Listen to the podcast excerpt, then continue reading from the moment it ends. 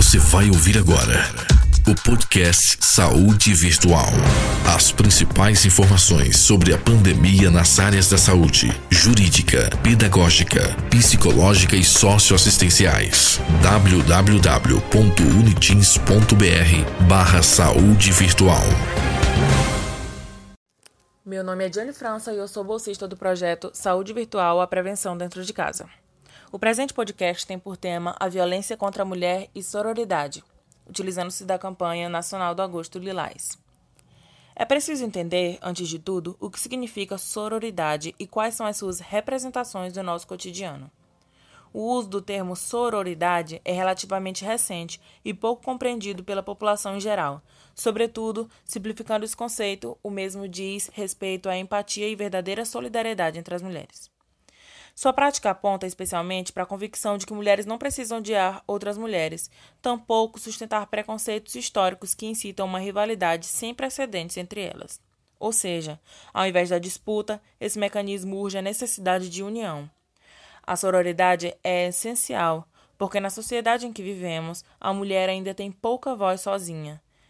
Toda mudança ou reivindicação relacionada exige o plural. E é nesse sentido que essa prática tem tudo a ver com o enfrentamento da violência contra a mulher. A violência contra a mulher atinge todas as classes sociais, representando um problema grave na saúde pública e sendo, infelizmente, aumentado durante a pandemia.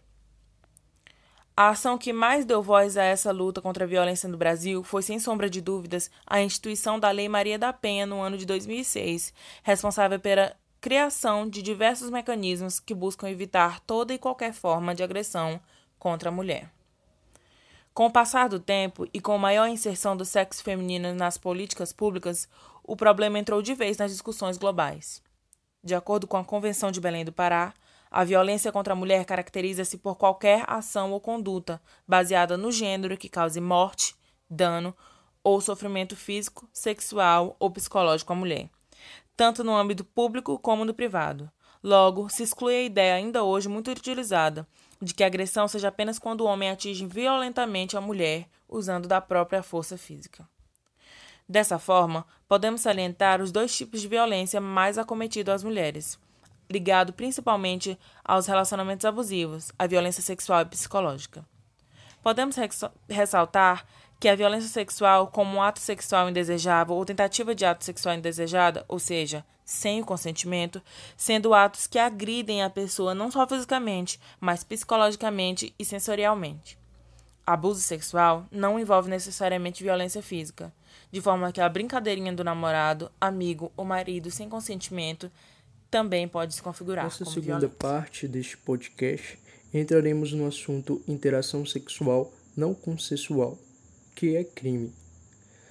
A violência psicológica, segundo a Organização Mundial de Saúde, é considerado qualquer conduta que lhe cause dano emocional e diminuição da sua autoestima, ou que lhe prejudique e perturbe o pleno desenvolvimento ou que vise degradar ou controlar suas ações, comportamentos, crenças, decisões, ameaças, constrangimento, humilhação, manipulação, isolamento, vigilância constante, perseguição, insulto, chantagem, exploração e limitação do direito de ir e vir ou qualquer outro meio que lhe cause prejuízo à saúde psicológica e à autodeterminação. A violência psicológica é a forma mais subjetiva de agressão contra a mulher, sendo assim, na maioria dos casos, negligenciada até por quem sofre, por não conseguir perceber que ela vem mascarada pelos ciúmes, controle, humilhações, ironias e ofensas. Os sinais para reconhecer a violência são mínimos e exigem atenção. Perceba o excesso de amor. O abusador pode ser um sujeito extremamente romântico, gentil e apaixonado. Porém, deve-se perceber o excesso como um aviso.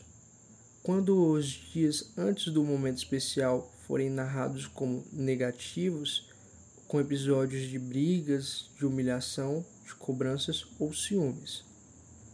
Outra característica de relacionamento abusivo é a imposição sutil ou não de mudanças no comportamento. Tem-se também a superproteção, que pode se parecer com um cuidado bonito, generoso e no início não terá prejuízo. Soará como um zelo que reflete carinho e preocupação. A superproteção diminui a vítima, na medida em que aumenta o poder do agressor. Como um cuidador, ele passa a ser fundamental para cada ação, esvaziando a autonomia de decisão da vítima. As ameaças no relacionamento abusivo são parte da violência física ou emocional. As insinuações de danos a vítimas podem ser de ordem psicológica, apelando para culpa, vergonha e abandono.